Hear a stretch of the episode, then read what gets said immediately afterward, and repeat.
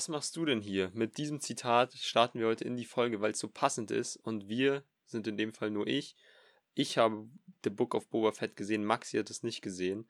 Deshalb gibt es heute eine äh, Folge von mir alleine zu, zu der Serie und warum dieses Zitat so passt, das werde ich gleich noch erläutern in einem Spoiler-Teil. Davor werde ich äh, einen spoilerlosen Teil durchgehen. Das Ganze wird wahrscheinlich kürzer sein als sonst, da ich nur alleine bin.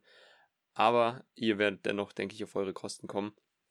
The Book of Boba Fett läuft oder lief auf Disney Plus. Jetzt ist ja mittlerweile abgeschlossen. Ihr könnt es natürlich dort immer noch schauen. Die Serie hat sieben Folgen und war damit eine Folge kürzer als The Mandalorian und dennoch war sie zu lang, könnte man sagen. Ähm, warum? Gleich mehr dazu das grundlegende Problem von The Book of Boba Fett ist, dass es eine Geschichte hat, ein Drehbuch hat, das all over the place ist. Es fehlt der absolute Fokus. Um jetzt nochmal spoilerfrei zu bleiben, bevor ich auf die Spoiler komme, dann möchte ich sagen, dass mir die Serie teilweise ganz gut gefallen hat. An anderen Stellen wiederum gar nicht. Es gab genauso viele Höhen und Tiefen. Das spiegelt sich dann auch in meiner Wertung nieder. Und ich bin am Ende des Tages dann doch sehr enttäuscht gewesen. Als das Finale dann lief und vor allem als es rum war, saß ich erstmal noch kurz da und musste wirklich diese Enttäuschung verarbeiten. Es ist nicht vollkommen scheiße, das möchte ich nicht sagen in meinen Augen, aber es ist eine Enttäuschung und das ist dann leider doch recht schade gewesen, denn ich habe mich eigentlich gefreut, ich fand den Trailer, der war cool, der Look war auch cool, aber inhaltlich konnte die Serie überhaupt nicht überzeugen und hat auch noch ein paar Dinge gemacht, die für dieses Disney Plus Mandalorian Star Wars Verse äh, ziemlich bedenklich sind, finde ich. Und äh, ich frage mich auch, was generell jetzt, wie, wie sich das generell dann auf die Star Wars Welt jetzt, was wir so kommen, was noch so kommt, was wir noch so erwarten können von Disney, was das dann am Ende des Tages bedeutet. Die Serie startet erstmal mit einer ersten Hälfte, die ersten vier Folgen, die recht äh, zäh sind an manchen Stellen. Ich fand die zweite Folge recht cool. Ansonsten ist die erste Hälfte recht, ja, leicht öde. Ab Folge 5 äh, geht es ein bisschen rasanter weiter und es gibt einen Schnitt, auf den ich jetzt gleich im Spoiler-Teil äh, eingehen möchte. Aber ansonsten ist das alles nicht rund. Es ist, äh, es gibt ein paar nette Ideen, aber am Ende des Tages hat sich vom Anfang der Serie bis zum Ende der Serie nicht allzu viel entwickelt.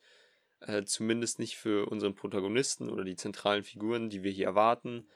Und äh, revidiert sogar einiges aus äh, Star Wars so ein bisschen und äh, nutzt auf jeden Fall viele Chancen nicht. Und das ist ziemlich schade. Ähm, aber ja, dazu muss ich jetzt gleich im Spoiler-Teil mehr sagen. Wer die Serie noch nicht gesehen hat, äh, kann man machen. Diese sieben Folgen, die kann man überstehen, in Anführungszeichen. Aber es gibt auch, selbst bei Disney Plus, deutlich bessere Dinge. Und ihr seid also gewarnt, aber auch gerne dazu angeregt, sie selber zu schauen, um dann den Spoiler-Teil zu hören oder zu schauen, äh, je nachdem, wo ihr uns zuhört, zuschaut. Und dann äh, sehe ich euch im Spoiler-Teil jetzt wieder, der jetzt äh, instant folgt.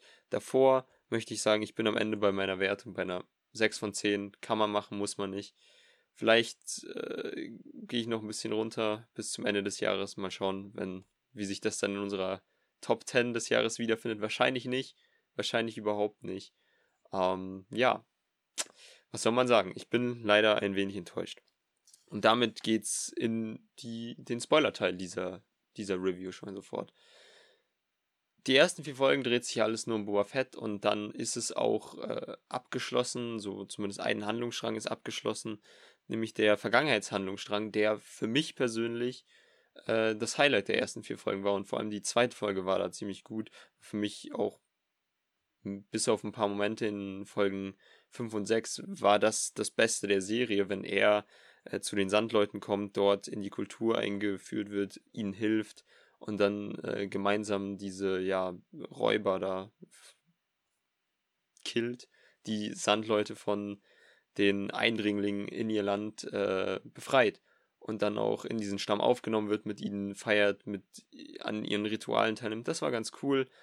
Ähm, sehr gute Folge gewesen. Die Folgen davor und danach weird, all over the place, nicht unbedingt Star Wars in Anführungszeichen. Und das ist eigentlich schade, weil in Folge 1 und so kommt man ja eigentlich eher wieder zu den Basics zurück. Wir sind, haben eher wieder Anleihen so Space Western mäßig. Wir haben diesen äh, einsamen Helden, wobei er jetzt nicht mehr ganz einsam ist. Er hat eine Frau an seiner Seite als äh, ja, Partnerin, als Partner in Crime, wie man so schön sagt. Und das Ganze funktioniert aber überhaupt nicht, denn der, der Handlungsstrang, der im Präsent spielt und quasi auch das Finale oder die große Geschichte quasi vorbereitet oder weiterführt nach dem Mandalorian, dass er eben der, der Herr dieses äh, Bereichs auf Tatooine sein möchte, ist langweilig. Also man sieht halt wirklich, wie er mit, mit seiner Assistentin, mit seiner Killerin äh, zum Rathaus fährt, hin und zurück, äh, mal ein bisschen Schutzgeld eintreibt und fertig. Und die andere Hälfte völlig zusammenhanglos dann äh, in der Vergangenheit, während er in seinem Bagdad-Tank schläft und heilt. Und das ist, äh, ich meine, irgendwo spielt die Vergangenheit auch im weiteren Verlauf eine Rolle, aber in den einzelnen Folgen ist es einfach, äh, sind es zwei verschiedene Geschichten, die parallel erzählt werden. Die eine davon ist manchmal ganz spannend, nämlich die äh, Vergangenheitsstoryline und die Präsenzstoryline ist meistens einfach langweilig, einfach langweilig. Und es ist äh, umso umso mehr schade, weil Boba Fett ja eigentlich immer ein geliebter Charakter in Star Wars war. Und durch diese Serie wird er halt nicht nur irgendwie entmystifiziert in der Hinsicht, so wie hat er überlebt ähm, nach Episode 6, aber generell wird er einfach überhaupt nicht weiterentwickelt in meinen Augen und tritt auf der Stelle, beziehungsweise macht nicht viel. Und selbst im Finale hat er nicht die, die großen Highlights. Ähm, aber dazu gleich mehr so in der zweiten Hälfte. Also die erste Hälfte öde, nur die äh, Vergangenheitsstoryline, die dann eben beendet ist, ist cool. Alles, was dazwischen passiert, ist bis auf den Ranker langweilig. Wir sehen einen Wookie wir haben da ein bisschen so die Thematik zwischen Trandoshanern und Wookiees mal kurz äh, angerissen, aber auch das viel besser in Star Wars The Clone Wars gemacht. Und ansonsten ist das nicht geil, einfach nicht geil. Weniger, weniger als ich mir erhofft hatte. Und äh, die, die Freude war dann umso größer, wenn in Episode 4 das äh, Theme von The Mandalorian anklingt und äh, schon mal so ein Foreshadowing quasi betrieben wird, dass eben dann ähm, altbekannte Charaktere wieder auftreten könnten und das passiert dann auch in Folge 5. Und Folge 5 ist dann eigentlich gar keine Mandalorian-Folge mehr, sondern eher eine, äh, keine Boa Fett-Folge mehr, äh, sondern eine Mandalorian-Folge, weil es sich eigentlich nur um Din Djarin aus The Mandalorian dreht und wie er dann äh, ein, neu eingeführt wird, so ungefähr. Es wird gezeigt, was er so jetzt äh, macht in der Zeit und äh, dann dreht es sich eher um ihn und Grogu spielt in der nächsten Folge dann eine Rolle und in der auch Boba nicht. Das Einzige, was Boba in den Folgen 5 und 6 macht, ist, Leute zusammentrommeln in, weiß nicht, zwei, drei, vier Szenen zu sehen sein und sagen, hey, Männer, Frauen, Kinder, wir müssen jetzt zusammenarbeiten, fertig. Und das ist für so eine Hauptfigur, oder zumindest wird einem suggeriert, dass das eine Hauptfigur ist, ist das ein bisschen wenig und äh, auch ein bisschen schade, und äh, dann verdient die Serie da vielleicht auch nicht äh, The Book of Boba Fett zu heißen. Man muss insgesamt sagen, es ist eher ein The Mandalorian 2.5 ähm, und marketingtechnisch hat man, wollte man die Überraschung nicht vorwegnehmen, hat es deswegen einfach The Book of Boba Fett genannt.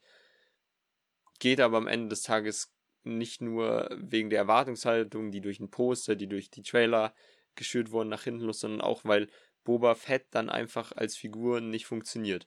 Und äh, wenn es nur darum geht, die nächste Mandalorian-Staffel vorzubereiten oder generell vorzubereiten, was als nächstes dort passieren soll, dann hätte man meinetwegen lieber, da bin ich ganz ehrlich, irgendwie ein zweifolgiges Special machen können oder ein, ein äh, quasi Film-Special, ein einstündiges Special um die Fans dieses Jahr ein bisschen bei Laune zu halten, irgendwie einen kleinen Mandalorian-Film meinetwegen. Und da geht es um ihn. Vielleicht schaut er auch bei Boba vorbei, aber Boba ist dann nur eine Nebenfigur und funktioniert dann auch eher.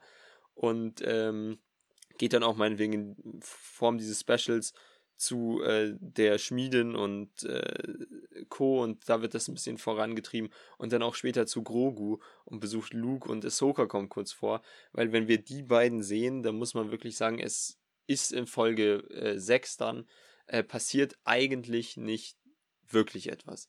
Das Einzige, was passiert ist, ist, dass vorbereitet wird, dass Grogu ähm, nicht mehr bei Luke sein wird und das ist muss man eh sagen, eine der größten ungenützten Chancen, denn wir wissen, Luke möchte diese Schule aufbauen. Wie wir in Episode 8 und 9 dann erfahren, hatte das dann aber, ja, es hat nicht funktioniert, es ist kläglich gescheitert, ähm, erfahren wir den Sequels.